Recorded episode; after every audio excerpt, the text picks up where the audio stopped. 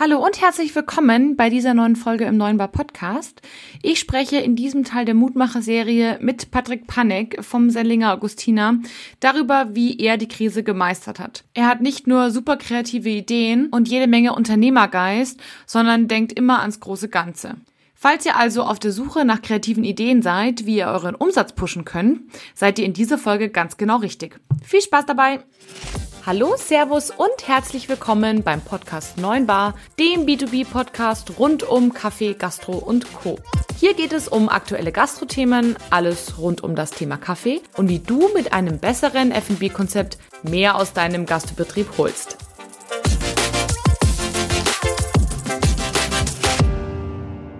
Hallo lieber Patrick, schön, dass du heute da bist, hier bei mir im Neuen Bar Podcast.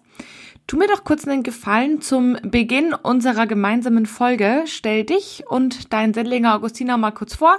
Wer bist du, was machst du und für was stehst du?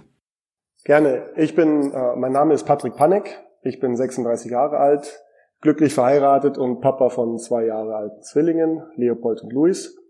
Ich bin gelernter Koch, komme ursprünglich aus der gehobenen Gastronomie, dem Fine Dining Bereich und da ich mich schon immer selbstständig machen wollte und mir der kaufmännische Bereich immer sehr viel Spaß gemacht hat, habe ich noch ein Studium zum Betriebswirt abgeschlossen, um ähm, ja da auch auf Nummer sicher zu gehen. Kann ja nie schaden, sich da in Zahlenwerk auszukennen.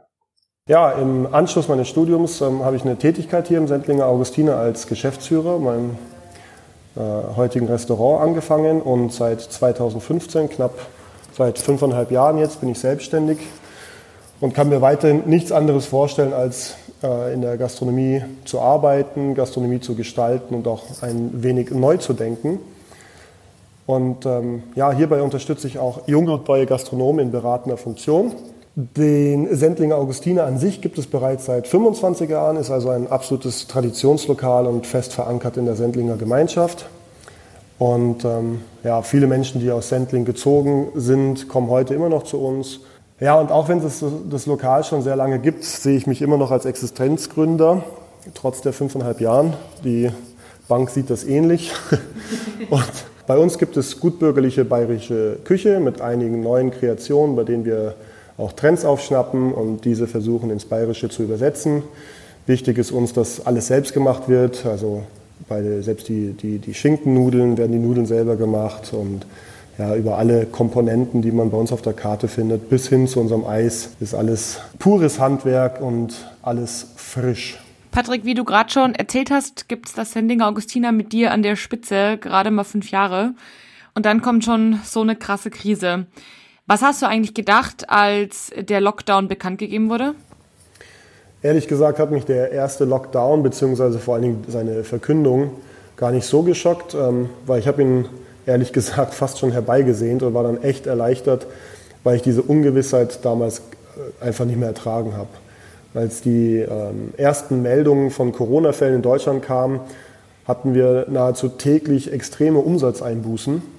Und die ganze Nummer mit der Ungewissheit war bis Anfang März echt schwer. Also haben wir den Lockdown beraten, da er schon nahezu gerochen und uns darauf vorbereitet, wenn es soweit ist, ähm, Maßnahmen zu ergreifen, was natürlich äh, auch immer ins Blaue gedacht ist und, und, und geplant, aber wir waren dann in erster Linie ähm, erleichtert, dass man jetzt äh, planen konnte einigermaßen, okay, wir haben zu und die Gewissheit, danach geht es halt weiter und dann hoffentlich auch so, wie es, wie es äh, die Normalität, ähm, die, wir, die man kannte, ähm, dann auch dementsprechend zulässt. Danke, dass du das so ehrlich sagst und ja auch in Anführungsstrichen zugibst, dass der Lockdown auch eine Erleichterung sein konnte. Als der Lockdown aber dann ja da war, hast du relativ zügig reagiert. Ich kann mich noch ganz genau an den Moment erinnern, dass ich auf Instagram auf deinem Profil riesengroße Kühlschränke gesehen habe und mir dachte, was zur Hölle macht er da? Magst du mal kurz darauf eingehen und erzählen, was du davor hattest? Ja, als dann äh, verkündet wurde, dass wir schließen mussten, ähm, hatte ich schon meine genaue Vorstellungen, wie es weitergeht. Ähm, wir haben im, im, Vorfeld schon uns Gedanken gemacht und dann entschieden, aus unserem Lokal den Sendlinger Späti nach Berliner Modell oder auch Ruhrpottbütchen, Trinkhalle, ähm, was auch immer äh, zu gestalten, egal wie man es nennen mag. Und mit allem, was dazugehört. Also wir haben wirklich alles außer dem Mobiliar verkaufen wollen, was wir da hatten. Weil meine größte Sorge beim Lockdown, es war ja keinerlei Hilfe irgendwie an, angedacht, war einfach die Liquidität und da macht es ja, kaufmännisch natürlich wenig Sinn, wenn ich Getränke, Weine, Spirituosen etc. auf Bestand halte, weil es einfach totes oder brachliegendes Kapital ist. Und ähm, ja, um ehrlich zu sein, äh, wir mussten Haus und Hof verkaufen, um uns irgendwie über Wasser zu, zu halten. Denn keiner wusste zu dem Zeitpunkt, wie lange der Lockdown äh, gilt und ob und wann staatliche Hilfe kommt, wann es weitergeht. Und da ist einfach das Allerwichtigste und damit die größte Sorge, ähm, ja, den Laden irgendwie aufrechtzuerhalten. Ja. Äh, wir haben ein super tolles Team, keinen einzigen davon wollten wir verlieren, auch äh, hat nicht ganz geklappt, aber vor allen Dingen die Verantwortung gegenüber den Mitarbeitern war natürlich sehr wichtig und dementsprechend wollten wir für Beschäftigung sorgen und die Leute, die Leute, ähm, dass die Leute uns sehen. Und ja, einfach jeder hat sein eigenes Packerl von auch äh, im Team zu tragen und 100% Kurzarbeit wäre äh, auch für mich fatal gewesen. Denn so konnte ich äh, meinem Team eine Perspektive aufzeigen, dass äh, mit uns zu rechnen ist, dass wir Gas geben, konnten uns auch als Arbeitgeber stark präsentieren und positionieren und musste sich nahezu niemand was anderes äh, suchen. Und ja, wenn's, mit dem Gedanken, wir sind jetzt im Lockdown, weiß man aber auch, irgendwann wird es ja weitergehen und dann brauchst du einfach dringend ein funktionierendes Team. Und das war halt einfach wichtig, dass wir das, dass wir das ähm, beibehalten. Und unser Sendlinger Späti wurde wirklich, wirklich toll angenommen und das haben wir auch ganz, ganz klar ähm, mit der gewissen Instagrammability versehen und ähm, da einiges an Humor mit reingepackt. Ähm, zum Beispiel haben wir unser vorhandenes Klopapier komplett aufgetürmt, aber nur um Kondom, Kondome anzubieten mit der Aufschrift Vögeln statt Hamstern oder Nudelpackungen genommen und daraus ein Formel-1-Auto gebastelt und gleich am Eingang praktisch mit unserem, mit unserem Reichtum aus der Krise geprahlt. Ja. Gut, Kondome waren tatsächlich der einzige Artikel, den wir nicht verkauft haben, aber unsere Gäste haben sich gut eingedeckt mit super Weinen, Edelbränden, Chips, Gummibärchen und natürlich auch dem einen oder anderen Fanartikel, den wir, den wir angeboten haben. Ich finde super schön, Patrick, dass du die Krise dazu genutzt hast, kreativ zu werden. Und genau darum geht's ja in dieser Mutmacher-Serie auch, Gastronomen zu finden, die sich nicht unterkriegen haben lassen. Ja, und nebenbei, abgesehen davon, dass ich es schön finde, dass du kreativ geworden bist, finde ich es auch super, dass du nicht nur an dich denkst, sondern auch an deine Mitarbeiter. Denn Du hast absolut recht. Nach der Krise wirst du Mitarbeiter benötigen oder die Gastronomie Mitarbeiter benötigen. Und wer seine Leute jetzt einfach nur in Kurzarbeit schickt ähm, und zusperrt, der muss sich, denke ich mal, auf jeden Fall Sorgen machen, ob die Mitarbeiter nachher noch da sind. Denn wir wissen alle, mit 60 Prozent ohne Trinkgeld wird's richtig eng, vor allem in den Großstädten wie München. Und daher finde ich das ähm, sehr, sehr weitsichtig von dir und sehr, sehr gut, dass du da so weit gedacht hast und überlegt hast, wie du deine Mitarbeiter langfristig halten kannst. Eine Frage noch, Patrick. Nachdem die ja als Gastronom so ziemlich alle Einnahmequellen äh, durch den Lockdown weggefallen sind, hast du dir ja, sag ich mal, den Späti schon als weitere Einnahmequelle ja, erschaffen, sage ich jetzt einfach mal. Hast du denn noch weitere Einnahmequellen gesucht? Wenn ja, welche? Ja, also neben unserem äh, Sendlinger Späti haben wir auch direkt einen Online-Shop mit allen möglichen Klamotten von uns gebrandet live geschalten war definitiv eine super Sache und hat auch für weiteren Umsatz gesorgt. Ähm, zusätzlich haben wir unseren Gästen die Sendlinger Bieranleihe angeboten. Die Gäste konnten praktisch während dem Lockdown bei uns Biergutscheine für 3 Euro pro Bier statt 3,80 Euro kaufen und diese dann nach dem Lockdown einlösen. Ähm, ist jetzt in der Kalkulation nicht unbedingt wirklich interessant, war aber definitiv werbewirksam und hat die laufenden Kosten äh, erstmal abgedeckt. Patrick, schön, dass du das Thema Merch auch hier ansprichst. Ich denke, das ist wirklich ein Thema für Gastronomen, vor allem für die Gastronomen, die ihre Marke schon zu einer relativ starken Marke etabliert haben. Darüber sollte jeder Gastronom da draußen auf jeden Fall mal nachdenken. Hört einfach auch mal aktiv hin, ob eure Gäste sich sowas wünschen und teste das vielleicht einfach mal vorsichtig aus mit kleinem Merch wie Ansteckern oder, weiß ich nicht, Kugelschreibern. Da gibt's wahrscheinlich inzwischen auch coolere Dinge. Aber teste das einfach mal aus mit was Kleinem, was vielleicht nicht so sehr ins Budget geht und guck mal, ob eure Gäste das nicht vielleicht sogar annehmen. Ich finde es aber auch cool, dass du mit deiner Bieranleihe da auch einen mutigen Schritt gemacht hast. Ich finde das sehr kreativ und ähm, ich fand es auch sehr ansprechend tatsächlich, als ich das gehört habe. Und wenn das die laufenden Kosten erstmal deckt, ist das ja super. Allerdings finde ich es auch wichtig, dass du sagst, dass man das durchaus kalkulieren muss. Denn wenn das langfristig kein Geschäft macht, dann ist es eine gefährliche Nummer. Und deswegen finde ich das gut, dass du das angesprochen hast. Ich könnte mir allerdings vorstellen, dass die, die diese Anleihe gekauft haben, wenn die jetzt nach dem Lockdown wieder zu dir kommen und da eben dann, ja, sag ich mal, das, das Bier, was sie gekauft haben für die Anleihe, konsumieren, dass die mit Sicherheit auch was ähm, zu essen noch nehmen werden und wahrscheinlich dann noch ein, zwei, drei Bier trinken. Wenn man dann aktiv verkauft, ähm, also noch irgendwie ein Dessert oder eine Vorspeise, dass man dann tatsächlich auch durchaus sehr gutes Geld noch verdienen kann. Apropos Zusatzgeschäft und Kalkulation. Gastronomen versuchen ja gerade ihr Geschäft zu retten und werden da ja sehr, sehr kreativ. Viele bieten auch To-Go oder andere Dienstleistungen an. Allerdings habe ich so ein bisschen das Gefühl, dass nicht alle sich vorher Gedanken machen, ob das wirklich was bringt, in Anführungsstrichen. So ein Zusatzgeschäft, das nicht das eigene Kerngeschäft ist, ist ja immer so ein bisschen zweischneidiges Schwert. Auf der einen Seite, wenn man es nicht ausprobiert, weiß man natürlich nicht, ob es was bringt. Allerdings muss das Ganze auch wohl überlegt sein, denn wenn es komplett in die Hose geht und einen noch deutlich weiter in die Miesen treibt, hat man ja auch nichts gewonnen.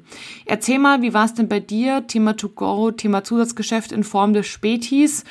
Wie lief das so? Gut, also unterm Strich irgendwas hängen geblieben ist ähm, ein dickes Minus natürlich, das, da darf man die Augen gar nicht vor verschließen, weil ähm, das ist einfach die, die größte Krise seit dem Zweiten Weltkrieg und ähm, wer da Geld verdient, darf sich einfach glücklich schätzen. Für uns war äh, wichtig, äh, viele Themen und ähm, auch großflächig zu überlegen, wo, wo kann man punkten und wenn wir dann irgendwie kostendeckend arbeiten können, wäre das natürlich super. Wir haben uns ähm, natürlich neben dem To-Go-Geschäft, was unsere Hauptumsatzquelle war, auch auf ähm, ja, Marketing mäßige Aktionen konzentriert. Also wenn man schon kein Geld verdienen kann, äh, bestes Beispiel war schon kurz vor dem Lockdown, als die Kitas und Schulen schließen mussten, haben wir eine ähm, Aktion gestartet zur Unterstützung, weil also ich gerade als als Papa von Zwillingen, da die gerade erst die Eingewöhnung überstanden haben, ähm, gleich betroffen war und natürlich dann auch weiß, was es bedeutet, wenn man auf einmal seinen kompletten Alltag umschmeißen muss und äh, statt ins Büro oder in die Arbeit muss man irgendwie doch noch es hinbekommen, auch vormittags schon die Kinder zu bespaßen und dann auch noch zu bekochen. Ähm, haben wir die Aktion gemacht, dass äh, vier unserer Lieblingsgerichte ähm, jeweils für vier Euro in, den, in, der, in der Zeit von elf bis zwölf äh, bei uns abgeholt werden konnten.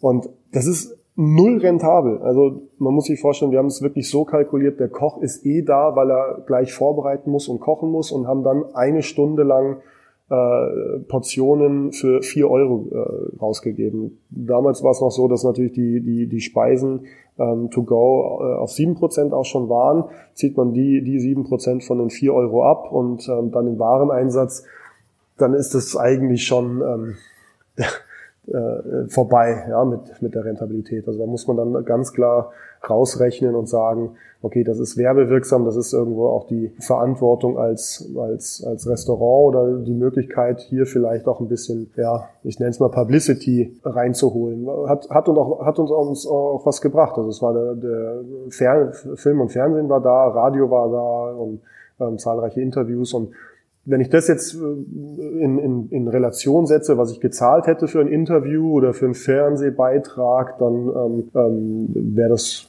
auf jeden Fall schon wieder eine interessante Geschichte. Ja. Beim To-Go-Geschäft haben wir uns äh, oder haben wir auf jeden Fall die Erfahrung gemacht, dass ziemlich viele Leute uns sehr gedankt haben, aber wir haben auch äh, sehr gelernt, wie viele Stinke es auf dieser Welt gibt. Also um es mal nett auszudrücken, weil ja, generell war das To-Go-Geschäft eine gute Einnahmequelle, um Kosten einigermaßen zu decken und äh, mit Verbindung des Kurzarbeitergeldes konnte man auch das Personal äh, gut beschäftigen und ja, aber schlussendlich war es einfach so komplett kostendeckend oder gar rentabel war das natürlich gar nicht.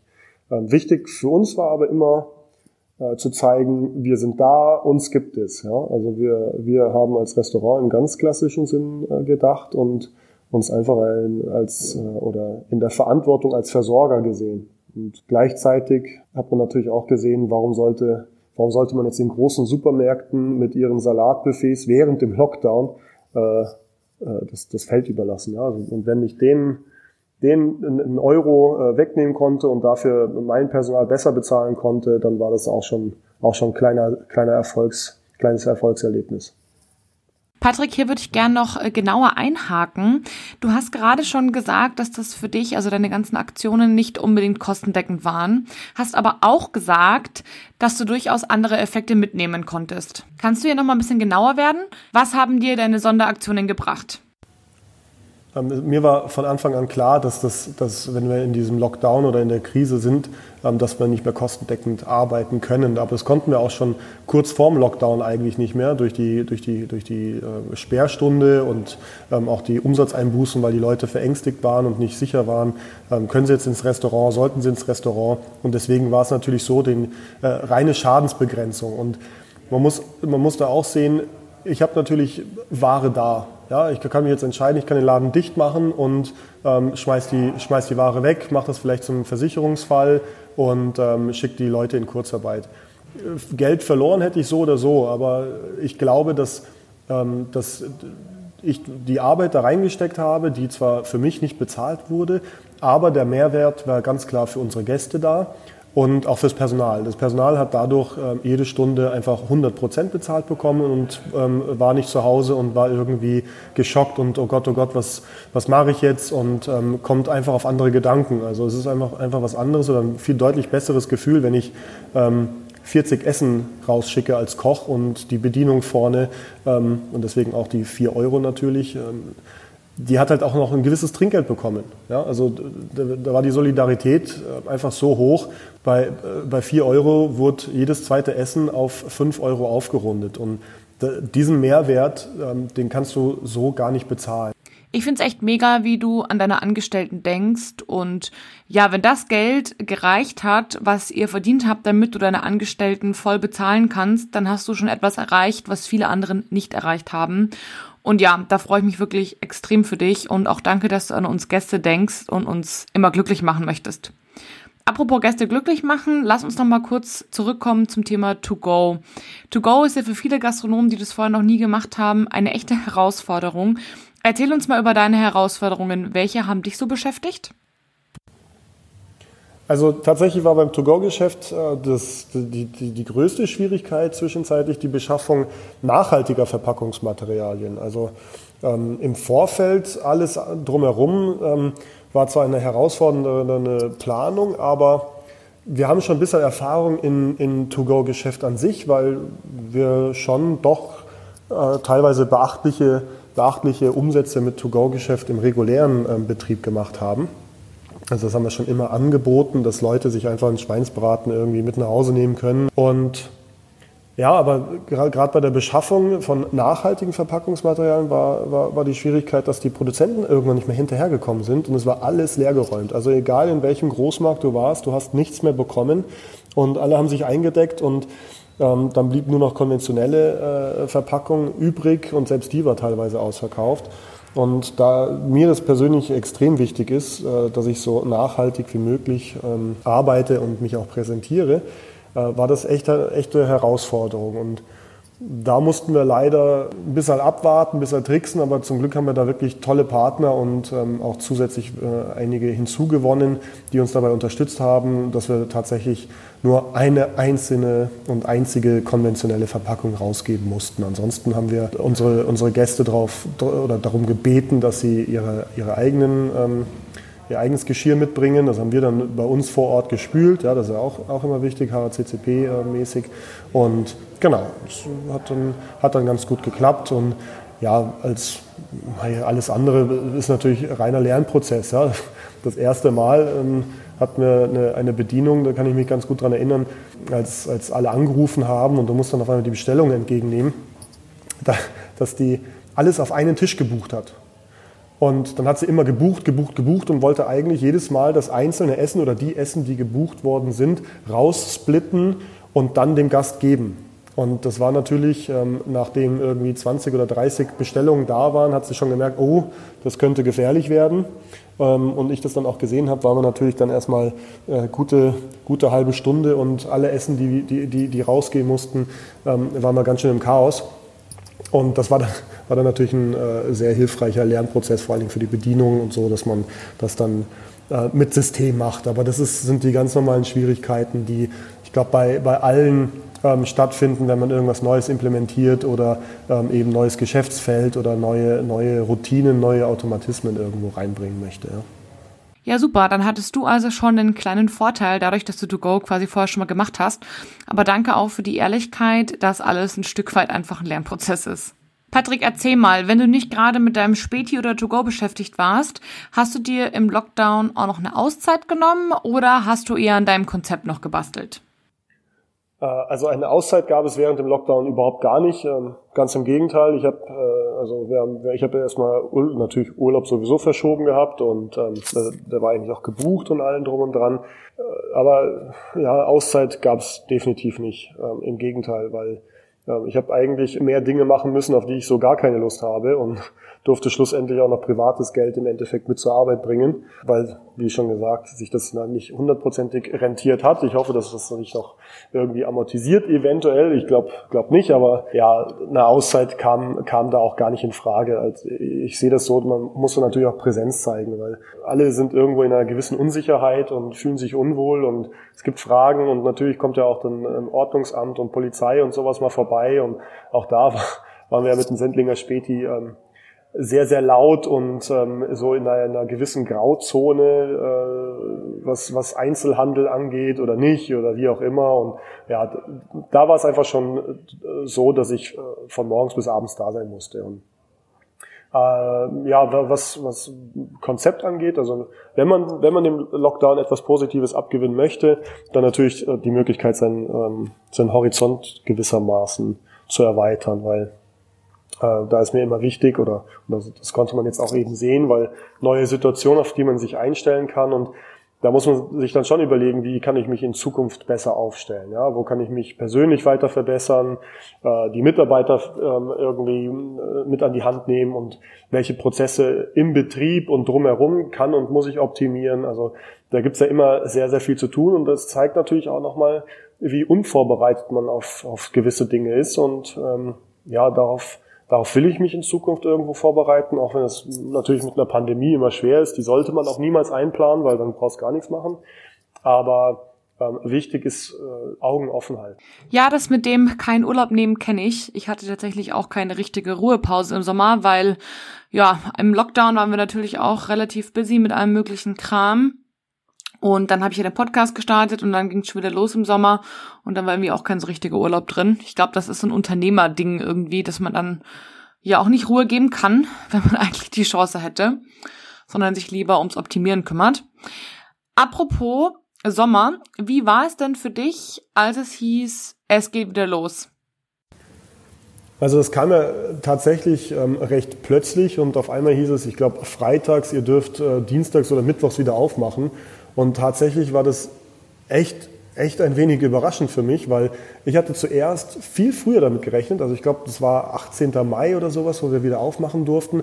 Und ich war der festen Überzeugung, dass wir zum 30. April oder 1. Mai wieder aufmachen dürfen. Ich kann mich jetzt gar nicht mehr erinnern, warum das so war. Mit Tag der Arbeit selbst hat es jetzt, glaube ich, weniger zu tun, aber ähm, von den Zahlen her und allem drum und dran ähm, war ich da irgendwie drauf und dran zu sagen, dass das kommt zum 1.5. Und ja, als es dann tatsächlich so kam und äh, wir, also beziehungsweise unverständlicherweise haben wir nicht aufmachen dürfen zum 1. Mai, und habe ich halt wirklich mit einem, mit einem späteren Zeitpunkt gerechnet, vielleicht 1.6., 15.6. oder sowas.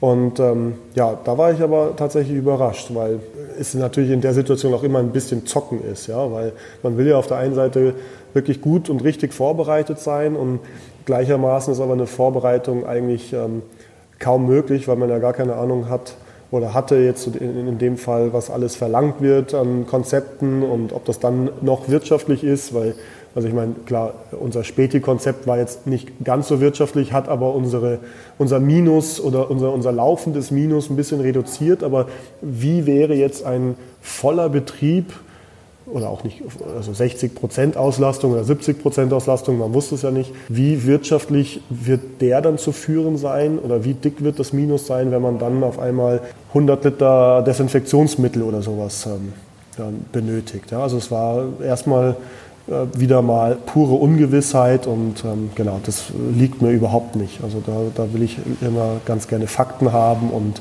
ähm, auch ein bisschen darauf vorbereitet sein. Aber ähm, haben uns natürlich gefreut, dass wir überhaupt wieder loslegen durften. Apropos Unsicherheit, die du nicht magst. Keiner wusste ja, wie es wieder losgehen wird, ob die Gäste einem die Bude einrennen oder ob gerne der Lehrer herrschen wird. Wie bist du mit dieser Unsicherheit umgegangen und vor allem, wie habt ihr euch vorbereitet? Gerade auch in Bezug darauf, dass ja nur, ich glaube, 70 Prozent der Gäste gefühlt in den Laden passen. Also bei dem Thema Gästeaufkommen war ich mir einfach zu 100 Prozent sicher, dass wir gut zu tun haben werden. Ähm, mir ging es da tatsächlich nur um das, äh, wie gut kann es werden, weil immerhin hatte man ja schon mitbekommen, dass einige gar nicht aufmachen wollten und auch alle anderen Lokale ähm, hatten ja mit verminderten Kapazitäten äh, zu tun oder zu, zu, zu, zu werkeln, ähm, sodass wir von einer Auslastung von mindest, mindestens 60 Prozent ausgegangen sind, äh, was unsere äh, Kapazität in der, äh, im normalen Regelfall angeht. Aber diese 60 Prozent an Plätzen wollten wir zu 100 Prozent oder zu 150 Prozent auslasten. Und ähm, anhand der geplanten Auslastung habe ich dann meine ähm, Personalbedarfsplanung gemacht und geschaut, dass alle mit im Boot sind.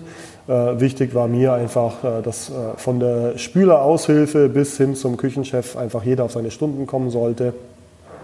Und ja, das war im Endeffekt die Vorbereitung. Natürlich muss, äh, muss man schauen, was es mit der Ware angeht. Und ähm, da braucht man auch starke Partner, weil man darf ja auch nicht vergessen, dass äh, der, der, der, der Gemüsedandler und der, der Metzger und allen drum und dran, die haben auch Kosten. Und die sind dann auch nicht so begeistert, wenn man dann auf einmal äh, fünfmal die Woche, also praktisch täglich bei denen bestellt, weil man immer nach, nachordern muss. Ähm, und da muss man auch ein gesundes Mittelmaß finden, ja, weil da hat man auch irgendwo ähm, ja, ein partnerschaftliches Verhältnis und das war, war schon ein bisschen tricky, aber im Endeffekt ähm, dann doch ganz gut planbar. Da würde ich gerne noch mal kurz äh, einhaken, Patrick. Und zwar, weil du gerade schon über das Thema Speisen gesprochen hast. Hast du denn nach dem Lockdown, also für die Zeit im Sommer, deine Speisekarte angepasst? Denn da habe ich ganz unterschiedliche Dinge darüber gehört. Die einen haben ihre große Speisekarte wie vor dem Lockdown einfach behalten, die nächsten haben die Speisekarte deutlich zusammengekürzt, damit sie da einfach ja nicht so viel Lebensmittel brauchen. Die einen haben die Preise erhöht, die anderen haben die Preise reduziert, weil sie die Mehrwertsteuer weitergegeben haben, die ja eben reduziert wurde. Wie hast du es gemacht? Ähm, da habe ich die Schwierigkeit gesehen, ähm, durch die, dadurch, dass wir wieder öffnen durften und die, also gerade speziell bei der Mehrwertsteuersenkung, dass die erst zum 1.7. in Kraft getreten ist. Und deswegen habe ich mir gedacht, okay, ich mache jetzt sowieso jetzt eine neue Speisekarte, die haben wir komplett neu designt, auch ähm, direkt Corona-konform. Das war, die haben wir auf, ähm, ich glaube, A3 ist das Format, äh, gedruckt und dann einlaminiert und dass wir viel drauf bekommen und der Gast irgendwie nicht, nicht, nicht, nicht hunderte von Seiten durchblättern musste. Also das war allein vom, vom Layout und vom Design wollte ich unbedingt diese Speisekarte ändern, damit es ähm, ja, einfach Corona-konform ist. Und an den Preisen, ähm, ganz ehrlich, ich habe die, hab die Preise angezogen. Das war, das war wieder Zeit. Ähm, äh, Im Getränkebereich habe ich, hab ich nichts gemacht. Das haben wir letztes Jahr gemacht. Das machen wir immer so im Zweijahresrhythmus. Also ein Jahr geben wir die Preiserhöhungen, die wir jedes Jahr oder halbjährlich bekommen, gebe ich nicht weiter. Das ist so halbscharig mit einkalkuliert. Ja. Und ähm, bei den, beim Speisenangebot haben wir natürlich äh, ein bisschen reduziert und ein bisschen diversifiziert, weil äh, ja, bayerische Küche gibt halt schon einige, einige Sättigungsbeilagen her oder die oder generell Beilagen her, ähm, die, die, die im Bestand sehr, sehr viel sind. Und wir mussten halt einfach schauen, dass, dass wir effektiv arbeiten und schnell arbeiten. Und da haben wir tatsächlich ein bisschen optimiert und die Sachen rausgenommen, die für uns zu aufwendig waren. Das war in dem Fall tatsächlich ein gutes Beispiel, sind ähm, Bratkartoffeln. Ich weiß, die mag jeder gerne und ich habe da einen ganz besonderen Anspruch an Bratkartoffeln und ähm, ja, wenn man, wenn man nicht die, die Möglichkeit hat vom, vom Personal her ähm, oder seinen Fokus auch auf andere Sachen richten muss, das ist nämlich immer ein ganz, ganz gern gesehene Beilagenänderung äh, eines Gastes, habe ich gesagt, okay, wir, wir müssen einfach effektiv sein. Und die habe ich kom tatsächlich komplett ausgetauscht gegen selbstgemachten Kartoffelsalat und Pommes. Da hat niemand was gesagt und war, war auch in Ordnung. Und die nochmal zurück zum, zur, zur Mehrwertsteuersenkung. ähm, das ist nur, das ist einfach eine Unterstützung für die Gastronomie und das ist einfach nur fair, wenn die diese, diese ähm, Mehrwertsteuersenkung dauerhaft bleibt. Alles andere ist meiner, meiner Meinung nach absolut äh, schwachsinnig und, ähm, und unfair. Ja, weil, ähm, gibt genügend, genügend Beispiele und Floskeln, äh, wo man das kann, also kann man wahrscheinlich eine eigene Podcast-Folge für machen. Aber die, die hat mir und äh, oder mir und meiner Unternehmung ähm, gehört die, damit ich mein Personal besser bezahlen kann, ja, und ähm, weiterhin die Qualität halten kann, weil das ist einfach, das war einfach das Allerwichtigste. Und tatsächlich bei mir kein einziger Gast hat uns darauf angesprochen, warum die Preise zum Teil, also wir haben, wir haben, wir haben das, das, das Schnitzel einen Euro teurer gemacht, den Schweinsbraten einen Euro teurer gemacht und haben äh, 5% äh, äh, Mehrwertsteuer äh, jetzt da drauf. Äh, da hat kein einziger was gesagt oder gefragt. Wir haben Top-Qualität, frisch aus der Region und ähm, da gibt's auch gar keine Diskussion. Also wer, wer keine Qualität haben will oder sich einfach nur Geld sparen will, ähm, der ist einfach bei uns zumindest, und ich denke, das sehen auch ganz, ganz viele andere Kollegen von, von uns ähm, ähnlich, ähm, dann müssen sie sich da die paar schwarzen Schafe raussuchen, die Qualität und Preisdumping ähm, betreiben. Ich finde es schön, dass du das Preisthema so siehst, denn ich denke da genauso drüber. Wenn du als Wirt es schaffst, deinen Gästen einen Mehrwert zu bieten, wie auch immer der aussieht, dann kannst du dafür auch einen absolut fairen Preis verlangen und musst nicht eben ins Preisdumping gehen, wie du es vorher schon gesagt hast. Also da bin ich ganz deiner Meinung und finde es absolut richtig, dass du die Mehrwertsteuersenkung nicht weitergegeben hast, sondern für dich und deine Leute benutzt hast. Lass uns mal zu einem anderen Thema kommen. Ich glaube, dem meistgehasstesten Thema in, ja, in diesem Jahr, das Thema Hygiene und Datenerfassung. Es gab ja da jede Menge verschiedene Varianten, wie man die Daten von Gästen richtig erfassen kann. Welche Variante hast du gewählt? Also wir haben in den, äh, in den letzten Jahren haben wir uns schon äh, sehr mit digitalen Lösungen auseinandergesetzt. Das, ob das eine Sinn macht oder nicht, das ist natürlich dann auch immer dem Alltag geschuldet, ob man es jetzt macht oder ähm, doch irgendwie ein bisschen hinauszögert. Und wir waren aber definitiv dort keine absoluten Neulinge mehr und haben im Endeffekt alle Herausforderungen recht schnell und einfach lösen und umsetzen können. Ähm, das ging also angefangen von, von der Gäste äh, von der Online-Gästeregistrierung, die schon in unserem Gäste-WLAN eingespeist war oder auch dann wurde, über die digitale Speisekarte, die wir natürlich auch in, äh, schon, schon vor dem Lockdown genutzt haben, äh, zuerst über Facebook, dann über, über unsere Website und Instagram, ähm, dann nochmal in, in erweiterter digitaler Form ging weiter über das kontaktlose Bezahlen, was, was natürlich auch sehr, sehr wichtig war und ähm, auch vor allen Dingen den Gästen dann auch. Geht über die Gästebestellung per App, ja, dass, man, dass man da auch schon ähm, sein Essen oder sein Getränk bestellen kann. Und ja, natürlich äh, war das große Thema dann die Dokumentation von den Corona-Hygienemaßnahmen und äh, allgemein auch HACCP. Und da haben wir generell schon immer nach Lösungen gesucht, weil das natürlich immer eine Zettelwirtschaft ist. Und wenn das einmal, einmal installiert ist, ist das natürlich deutlich angenehmer. Da sind wir eigentlich schon immer irgendwo ähm, am, am Ball und uns auch im, haben, oder ich mich vor allen Dingen immer mit auseinandergesetzt, um es einfach äh, ja, einfacher zu haben. Sowohl unsere Gäste als auch unsere Mitarbeiter haben beide Themen dann schlussendlich sehr gut angenommen und ähm, auch, auch äh, verfolgt. Äh, ja, mit gewissen Ausnahmen und ähm, Ausnahmefällen am Anfang und, und, gewissen Schwierigkeiten. Aber final jetzt ist da eigentlich eine, eine absolute Sicherheit in, im, im, Arbeiten. Und die paar Gäste, die, die, die damit noch Schwierigkeiten haben, die nehmen wir jetzt nicht digital auf bei der Online-Gästeregistrierung. Die kriegen dann einen Zettel und der wird dann von uns ausgefüllt, dass das alles Corona-konform ist. Und ja, da sehe ich jetzt auch für, für eine äh, weite oder eine Wiedereröffnung sind wir da definitiv routiniert genug, dass wir sagen können, wir können es genauso weiterführen wie ähm, nach dem ersten Lockdown. Patrick, du hast mir gerade im Vorgespräch erzählt, dass dein Gäste-Login, der über dein Kunden-WLAN kam, dir nicht nur die Sicherheit gegeben hat, wer quasi eingecheckt hat bei dir und wer nicht, sondern dir auch gleich noch die Möglichkeit ge gegeben hat, mit deinen Gästen in Kontakt zu bleiben. Deine Gäste wurden ja auf deine Website weitergeleitet. Dort hatten sie ja dann die digitale Speisekarte und ein paar Infos über dein Unternehmen und konnten, bevor sie gegangen sind, auch noch eine Bewertung abgeben. Hat dir das was gebracht? Ja, also beim, beim Gäste-WLAN, was, was man angeboten bekommt, ähm, will man natürlich auch einen Mehrwert haben und da ist das Interessante, dieses Marketinginstrument, was verschiedene Anbieter auch ähm, dementsprechend äh, positionieren und einem anbieten. Und ja, da geht es natürlich darum, um die Effektivität oder um die, oder um die, um die Häufigkeit von, von Bewertungen auf verschiedenen Plattformen, ob es Google ist, Facebook, TripAdvisor.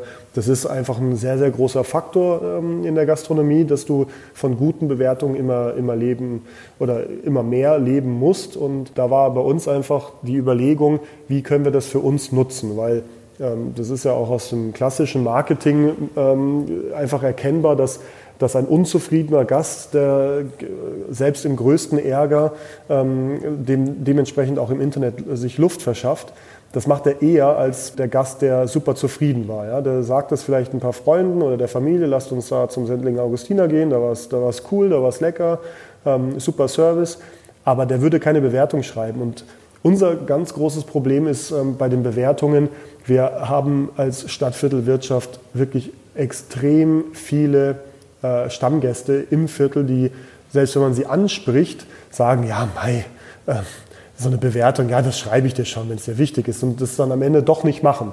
Und dementsprechend ist man natürlich, also bei, bei, bei, bei TripAdvisor haben wir super, super gerankt, weil ähm, einige Touristen sehr, sehr, sehr zufrieden mit uns ähm, sind scheinbar. Und bei Google sind wir auch gut bewertet, aber jetzt nicht so gut, wie, wie, wie wir uns selbst sehen und auch viele andere Gäste.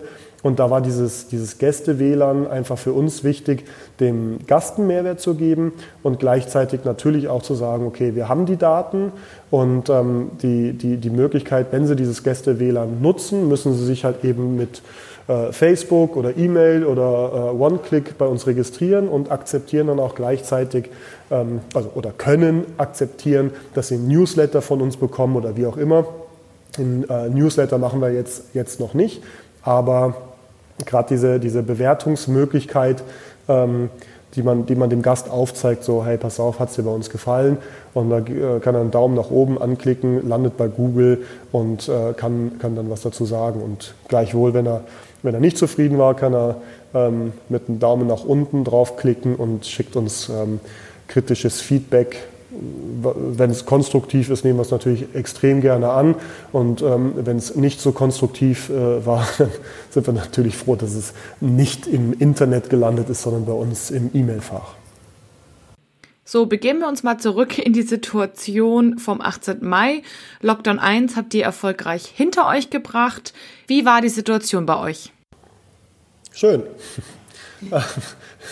Ja, es ist natürlich genau das, wofür man ja eigentlich äh, das Ganze macht. Also ähm, das klingt jetzt, also man kann es jetzt natürlich ähm, kitschig, romantisch erzählen und sagen, ähm, ja, das ist das, wofür man lebt, endlich wieder Gäste bewirtschaften und äh, kochen und tralala. Das sind alles super Begleiterscheinungen, aber vor allen Dingen hat sich jeder gefreut, dass es halt wieder weitergeht. Ja? Also Nerven lagen irgendwann auch blank. Da, da hilft jede tolle Idee, ähm, erstmal ein bisschen den Schmerz zu lindern, aber ähm, die, die, die Ursache und Symptome sind immer noch da. Und da war es natürlich für uns trotz der vielen Einschränkungen eine Riesenerleichterung äh, für alle, also sowohl Gäste als auch Mitarbeiter, dass wir überhaupt wieder loslegen durften und auch unser volles Angebot wieder in Anspruch genommen werden konnte. Ja. Also wir verstehen uns ja auch definitiv als, als Dienstleister und waren einfach froh, dass wir auch zeigen konnten, was, was wir so können und da war es äh, eigentlich ganz schön, ähm, man sagt ja oft, erst wenn es nicht mehr da ist, merkt man, was da fehlt. Und so ging es im Endeffekt allen. Ja? Also so ging es unseren, unseren Gästen, ja? die haben die Wertschätzung einfach von einem frisch gezapften Bier vom Fass oder ähm, einer, äh, einem, einer zubereiteten, ähm, einem zubereiteten Gericht äh, angerichtet auf einem Teller, ähm, gebracht von, einem, von einer Service-Mitarbeiterin oder, oder, oder ähm, Mitarbeiter die Lieferanten ähm, waren wieder happy, dass sie die, die Kühlhäuser voll machen konnten und ähm, nicht einfach nur irgendwelche Wartungsarbeiten vollbringen mussten. Da hat sich einfach jeder gefreut und äh, jeder wäre happy, dass es, dass es endlich wieder weitergeht. Patrick, du hast uns vorher schon erzählt, dass du im ersten Lockdown jede Menge Maßnahmen getroffen hast. Die haben äh, teilweise Kosten gedeckt, die haben deine Mitarbeiter gut gehalten, die haben Marketing-Effekte gebracht. Aber am Ende des Tages brauchst du irgendwann Geld, um zu überleben. Ich glaube, der Sommer, der war relativ stark, zumindest habe ich das so in meinem Kundenkreis mitbekommen. Welche Maßnahmen hast du denn im Sommer getroffen, um möglichst viel Geld in der Zeit zu verdienen, als du dann aufmachen durftest? Am Ende äh, will und muss man natürlich Geld verdienen und Geld ist auch an sich eigentlich die Erfolgskennziffer schlechthin, aber in erster Linie zählt natürlich Qualität und wenn die stimmt, ist da auch schon sehr viel gewonnen. Aber die muss definitiv gut kalkuliert sein und da waren wir eigentlich schon immer sehr gut aufgestellt und dementsprechend haben wir immer ein recht hohes Gästeaufkommen mit äh, guten bis teilweise auch sehr guten Durchschnittsbon und ähm, natürlich hat man immer im, im, Hinterkopf, sich zu verbessern. Auch hier haben wir den, den, Lockdown genutzt, um angestaubte Ideen aus der Schublade zu holen. Und die, diese Schublade gibt es tatsächlich, denn äh, jedes Konzept und jede Idee wird von, von mir aufgeschrieben, auch gerne mal im Halbschlaf.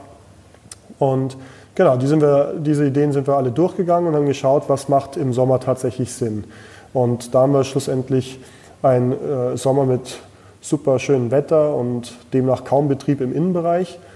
Und da haben wir als Andenken an unseren Sendlinger Späti, der so super angenommen worden ist, ähm, also gerade marketingtechnisch natürlich, von einem Raumkonzept zu einer Nische umfunktioniert im Lokal, weil das, äh, wie gesagt, gar nicht so, so sehr genutzt worden ist vom, aufgrund des schönen Wetters. Da waren wir hauptsächlich draußen.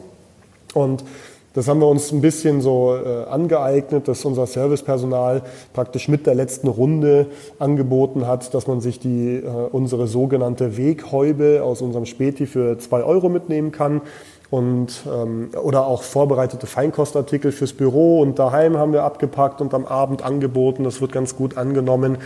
Und ja, also diese, diese On-Top-Verkäufe sollten einem Gastronomen natürlich immer im Kopf schwirren. Ja? Also wenn, wenn man dann diese Formel benutzt, wie verkaufe ich dem bereits anwesenden Gast noch mehr von dem, was er eigentlich noch gar nicht weiß, was er gerne hätte, dann kommt man eigentlich recht schnell auf die ein oder andere Idee, die man in das bestehende Konzept ähm, einarbeiten kann. Und ja, äh, außerdem hatten wir natürlich auch ein wenig Glück im Unglück, äh, weil als äh, Stadtviertelwirtschaft sind die Sommertage mit über 30 Grad gar nicht so gut und interessant für uns, weil wir keinen klassischen Biergarten haben, sondern wir haben, ähm, kann man sich so vorstellen, wenn, wenn, wenn man das noch äh, uns gar nicht kennt, dass man einmal um die um, ums Haus hat man eine, eine äh, Biergartenbestuhlung, aber man sitzt eigentlich schon mit, mitten im Viertel an einer Kreuzung. Ja, das ist, der eine mag es, der andere nicht, aber vor allen Dingen im Sommer geht man natürlich viel lieber ins Schwimmbad, an die Isar, in klassischen Biergarten und was es alles für Möglichkeiten gibt.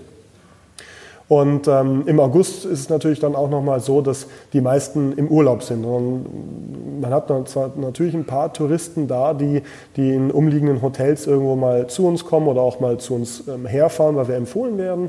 Aber ähm, das war dieses Jahr zu unserem Glück natürlich ein bisschen anders. Ähm, jetzt nicht, dass die Touris nicht da waren oder da waren, sondern dass jede Menge Stammgäste einfach ähm, vor Ort waren bei uns in, in, im Viertel. Ja. Und ähm, ja, wie gesagt, kleines Glück im Unglück und äh, ein kalter Tropfen auf den heißen Stein, denn die Zeit vom ersten Lockdown und das Oktoberfest machen eigentlich bei uns einen ganz schön beachtlichen Anteil des Jahresumsatzes aus. Also gerade äh, März, April, wenn wenn Messen sind, wenn, äh, wenn alle voll im Saft sind und einfach mal schnell noch was essen gehen wollen oder sei es Fußball, was wir live übertragen und dann die ersten Sonnenstrahlen, wo man sich dann doch noch mit der Jacke hinsetzt, wo, wo, wo die Biergärten noch gar nicht so offen haben ähm, und dadurch durch die direkte Nähe natürlich auch zum, zur, zur Theresienwiese ähm, beim Oktoberfest waren das schon äh, ja, wichtige, wichtige Faktoren, dass wir da definitiv schauen, nicht nur das Geld, was man ähm, aus dem ersten Lockdown verloren hat und davor ähm, vielleicht wieder ein bisschen reinholen kann, sondern halt auch vielleicht ein bisschen, ja, ähm, nicht Winterspeck, sondern Lockdown-Light-Speck irgendwie ähm, anfressen kann. Ja, Patrick, du bist nicht nur der Späti-König, sondern auch der König der Zusatzverkäufe. Finde ich ganz wichtig, dass du das gerade angesprochen hast. Du hast mir vor im Vorgespräch ja auch schon erzählt, dass du eine Kaiserschmarrn Happy Hour hattest. Das würde ich gerne hier nochmal kurz ähm, als Tipp mitnehmen. Ähm, Patrick hat in der Zeit, als man nicht so lange aufmachen durfte, in dieser letzten Stunde vor Betriebsschluss, wo man meistens kein Hauptgericht mehr verkaufen konnte, weil die Zeit nicht mehr so richtig gereicht hat, hat Patrick eine Kaiserschmarrn Happy Hour gemacht, die von den Gästen sehr, sehr stark genutzt wurde und so hat es geschafft, eigentlich jedem Gast noch ein ordentliches Dessert zu verkaufen, was für ihn im Wareneinsatz aber super attraktiv war und konnte so seine, ja, Rentabilität auf jeden Fall nochmal deutlich steigern. Das wollte ich gerne hier nochmal als Tipp auf jeden Fall wiedergeben. Ja, und so schnell kann man gar nicht schauen, Patrick. Du hast gerade schon, schon angesprochen. Wir befinden uns im zweiten Lockdown aktuell. Wie geht's dir denn jetzt mit der Situation im Vergleich zum ersten Lockdown? Auch hier haben wir ehrlich gesagt damit gerechnet. Das hat sich ja abgezeichnet und ähm, da auch ganz ehrlich, bevor ich um, also das Thema hatten wir, bevor ich um 21 Uhr kein Bier mehr ausschenken darf und ähm, auch das Thema, wenn ich zum Beginn der zweiten Halbzeit der Champions League alle rausschmeißen muss, weil um 22 Uhr Sperrstunde ist, dann ist das alles nicht mehr schön. Und äh, mit den angekündigten Hilfen ist zumindest die wirtschaftliche Seite für mich einigermaßen geklärt, auch wenn man nicht weiß, wann es kommt oder ob und wie viel es tatsächlich dann wird. Aber ja, da verlasse ich mich jetzt mal ganz naiv drauf, dass diese Hilfen auch entsprechend kommen und äh, dass ich da nicht am Ende auf dem Scherbenhaufen meiner Existenz sitzen muss. Aber die Überlegung ist dann natürlich, ich hatte jetzt seit Ewigkeiten keinen Urlaub mehr, habe fast das ganze Jahr um meine Existenz irgendwo gebankt und noch stärker drum gekämpft. Da kommt jetzt natürlich diese Hilfe, die sehr, sehr, sehr, sehr verlockend ist zu sagen, ähm, hey, ich mach zu und dann mal kurz durchschnaufen. Aber die viel stärkere Überlegung ist natürlich, was bringt mir das mit Hinblick auf meinen Laden und was ist mit meinem Team, was ist mit unseren Gästen, von denen mein Laden äh, auch gesehen werden soll. Also wenn wir äh, kapitulieren, ähm, oder sagen, ja, es lohnt sich alles nicht mehr, ist alles so dramatisch, ist alles nicht so toll. Ähm, äh, ja, Mitleid bekommst halt geschenkt, aber das, das, das hat überhaupt null Wert. Im Gegenteil, das ist eigentlich, äh, Mitleid ist immer noch mehr deprimierend. Und ähm, deswegen haben wir für uns nochmal weitere Möglichkeiten angeschaut und überlegt, aber da ist der zweite Lockdown natürlich nochmal ganz anders schwierig, weil viele glauben natürlich, äh, die Gastronomie ist jetzt abgesichert und äh, mit bis zu 75 Prozent Umsatzentschädigung und tralala. Aber was mit dem ganzen und dem kompletten Apparat dahinter? Ja? Also hier gilt es natürlich auch eine soziale Verantwortung zu übernehmen als Unternehmer, als Arbeit und auch als, als Gastgeber. Also jeder hat da seine Gäste und Arbeitnehmer haben da alle ihre ihre eigenen Sorgen. Und mit dem zweiten Lockdown ist für viele, der, die, die Teil der Gastronomie sind, ist das Ganze noch definitiv schlimmer geworden. Spannend, dass du sagst, dass der zweite Lockdown für viele heftiger ist als der erste. Ich habe es aber tatsächlich auch so empfunden. Den ersten Lockdown habe ich, da war ich zwar sehr geschockt, aber ich bin relativ schnell in Aktionismus gekommen. Im zweiten Lockdown musste ich mich erstmal ein Stück weit sortieren. Ja, ein bisschen ein Stück weit die Puste ausgegangen. Deshalb kann ich das gut verstehen. Da hilft es eigentlich nur, aktiv zu werden. Apropos aktiv werden, welche Maßnahmen triffst du jetzt im zweiten Lockdown und für die Zukunft?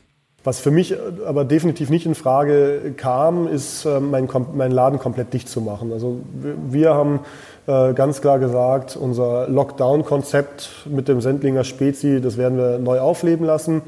Und das haben wir erneut humorvoll, äh, humorvoll und ein wenig überspitzt über die sozialen Medien kommuniziert.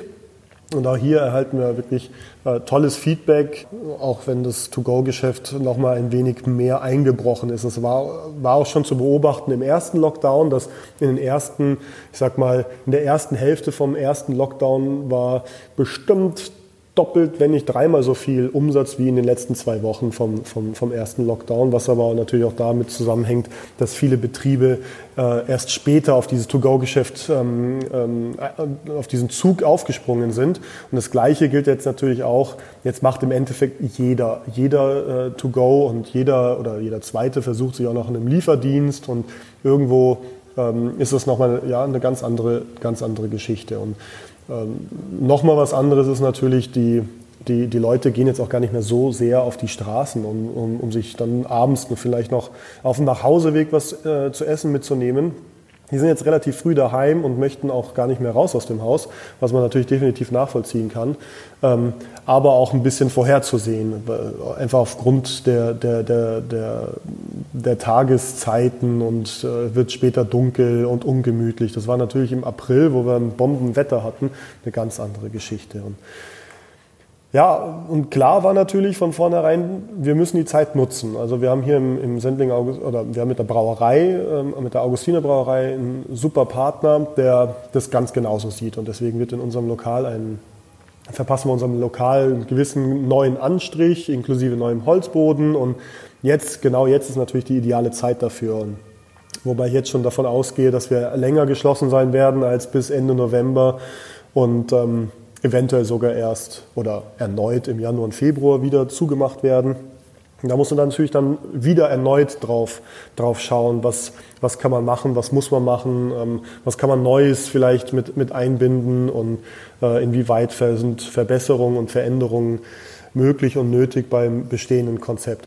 Last but not least zum Ende der Folge würde ich gerne mit dir ein kleines Wunschkonzert anstimmen. Patrick, wie siehst du deine Zukunft und was wünschst du dir? Mir ist ähm, vor allen Dingen durch einige Schicksalsschläge im engeren Freundes- und Familienkreis während der Pandemie ganz schön bewusst geworden, wie, glück man sich, wie glücklich man sich wirklich schätzen kann, dass man selbst gesund ist. Also da kann man über Corona, den Umgang und den Regeln damit äh, denken, was man will, aber ich will diese und keine andere Krankheit für mich selbst erleben müssen und erst recht nicht für, äh, bei meiner Familie, Freunden oder Freundesfreunden. Das will ich einfach nicht mitbekommen und das will ich nicht haben. Und ähm, ja, generell mache ich mir ständig Gedanken, mich irgendwie zu verbessern, äh, den Laden zu verbessern, Konzepte und ähm, dann denke ich bei meiner Zukunft daran, dass ich mehr Allgemeinbildung, mehr Fachwissen für mich selbst erreichen möchte und ähm, vor allen Dingen in meiner Berufung der, in der Gastronomie ähm, will ich einfach einen dicken, fetten Fußabdruck äh, hinterlassen. Und ja, hierbei gilt es ähnlich wie bei, wie bei super Fußballern, äh, das Spiel auch ein bisschen zu lesen und gut zu antizipieren.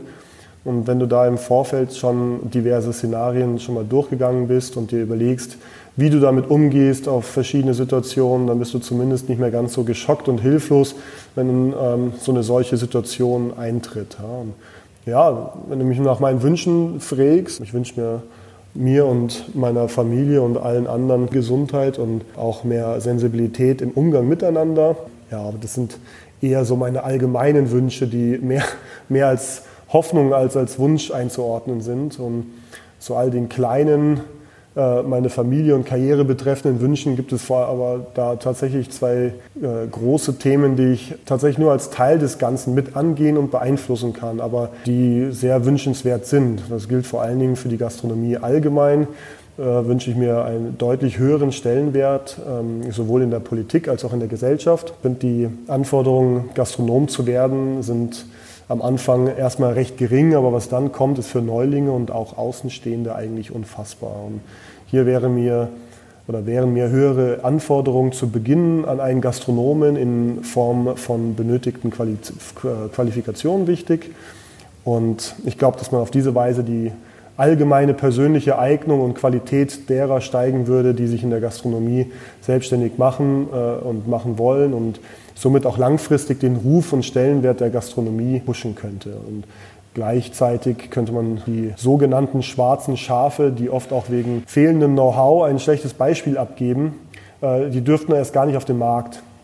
Und ähm, da ist nun mal so, dass man heute nicht einfach mehr gut kochen oder gut mit Menschen können muss, weil alles andere wie Lohn, Neben- und Warenkosten fast schon egal sind, sondern dass man, da muss man ein echtes Allround-Talent mit sehr, sehr viel Leidenschaft äh, sein. Und das ist halt einfach Handwerk. Und zu diesem Handwerk, was man benötigt, ähm, manche nennen es ja auch Kunst, ich sehe es eher als Mixtur aus beiden, kommt nun auch noch die Dienstleistung. Ja? Weil der Gast möchte zu jeder Zeit ein top geführtes Lokal betreten mit sauberem Boden, Toiletten, Tischen etc. Und ähm, ja, wie, wie oft kommt es bei dir zu Hause vor, wenn Freunde zum Essen kommen, dass jeder Bereich komplett sauber, hygienisch, unbedenklich ist, ja, wie es bei uns in der Gastronomie ist oder zumindest äh, auch da wieder schwarze Schafe natürlich, wie es, sein sollte. Und dann kommt aus meiner Sicht der letzte und wichtigste Punkt eigentlich hinzu, was, was die Wertschätzung der Gastronomie einfach nochmal ähm, extrem nach oben äh, packen sollte. Und das ist die soziale Verantwortung in der Gesellschaft, was man jetzt in dem ersten Lockdown und jetzt noch viel mehr im zweiten Lockdown einfach merkt, dass wir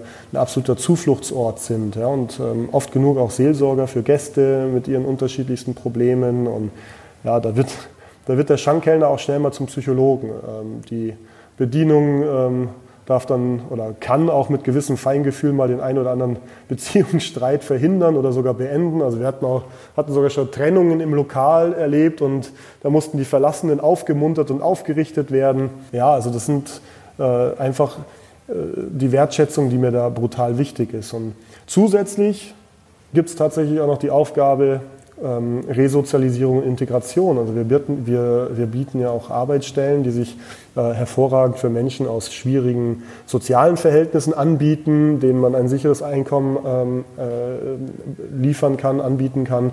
Genauso wie äh, Menschen, die gerade nach Deutschland gekommen sind und über keinerlei Sprachkenntnisse verfügen. Ähm, aber die unbedingt lernen und arbeiten wollen, auch denen ähm, gibt man irgendwo die, die Möglichkeit, sich äh, zu entfalten. Und Daraus ergibt sich für mich ein realer Stellenwert für die Gastronomie, der weit von dem aktuell für mich wahrgenommenen Stellenwert ähm, entfernt ist. Und das ist ein ganz großer Wunsch für mich, dass sich dieser Stellenwert ähm, deutlich verbessert. Und was mir wirklich ein brutales Anliegen ist, ähm, äh, hört sich kitschig und romantisch an, aber ähm, das ist definitiv die Nachhaltigkeit und der Kampf gegen Hunger. Also ich habe in meinem Leben in der Gastronomie so unglaublich viele Speiseabfälle gesehen. Ähm, da bleibt man tatsächlich nachts auch ab und zu mal wach und ähm, versucht irgendwie die perfekte Idee gegen Hunger zu entwickeln. Und in meinem Restaurant und auch in meiner Tätigkeit als Gastronomieberater für junge Gastronomen oder äh, Quereinsteiger, die da ein bisschen Hilfe brauchen, da haben wir schon die eigene Resteverwertung in der Küche schon sehr optimiert. Ja? Also das ist, ähm, da kann man mit kleinen Dingen schon mal anfangen, aber im Detail ist da so unglaublich viel Potenzial, um die Speisetonne nur noch mit den Resten äh, zu füttern, die vom Gast zurückkommen. Aber schlussendlich, was macht man mit den übrig gebliebenen Speisen, die vom Gast, äh, ja, aus welchen Gründen auch immer zurückkommen? Ne? Also, und da wünsche ich mir einfach ein Konzept oder eine Idee, die das Thema Welthunger wirklich am Kragen packt und ausnockt, weil ich kann und will keine Bilder von hungernden Kindern sehen oder einfach nur spenden, was man natürlich gerne macht, aber dann trotzdem irgendwie wegschaut, weil sich nicht wirklich viel verändert. Das ist für mich definitiv keine Option und äh, da will ich wirklich was ändern und helfen. Und ja, wenn also jemand eine Idee hat, kann er sich auch gerne bei mir melden, weil ähm, ich sichere da meine Unterstützung äh, absolut und gerne zu. Ja, Patrick, und dann sind wir nach knapp vier Stunden, die ich hier schon bei dir im Sendlinger Augustiner sitze und nach zwei Ladungen Popcorn, die wir verdrückt haben, am Ende dieser Podcast-Folge angekommen. Danke für deinen Input, danke für deinen Mehrwert, den du hier aufgezeigt hast. Und danke auch für die Erkenntnis, dass eine Strategie nicht immer einen sofort ersichtlichen Mehrwert bietet, aber dennoch ganz, ganz viel Mehrwert quasi hinten dran liefert. Ich glaube, das hast du mehr als deutlich gemacht. Und an alle Münchner oder in der Nähe von München Lebenden, sobald das Sendlinger Augustiner wieder ganz offiziell öffnen darf, kommt und bitte besucht dieses wunderschöne Einöd hier in Sendling. Äh, lasst es euch schmecken, unterstützt den lieben Patrick ganz, ganz arg. Ich finde, er hat eine ganz tolle soziale Einstellung und das gehört unterstützt.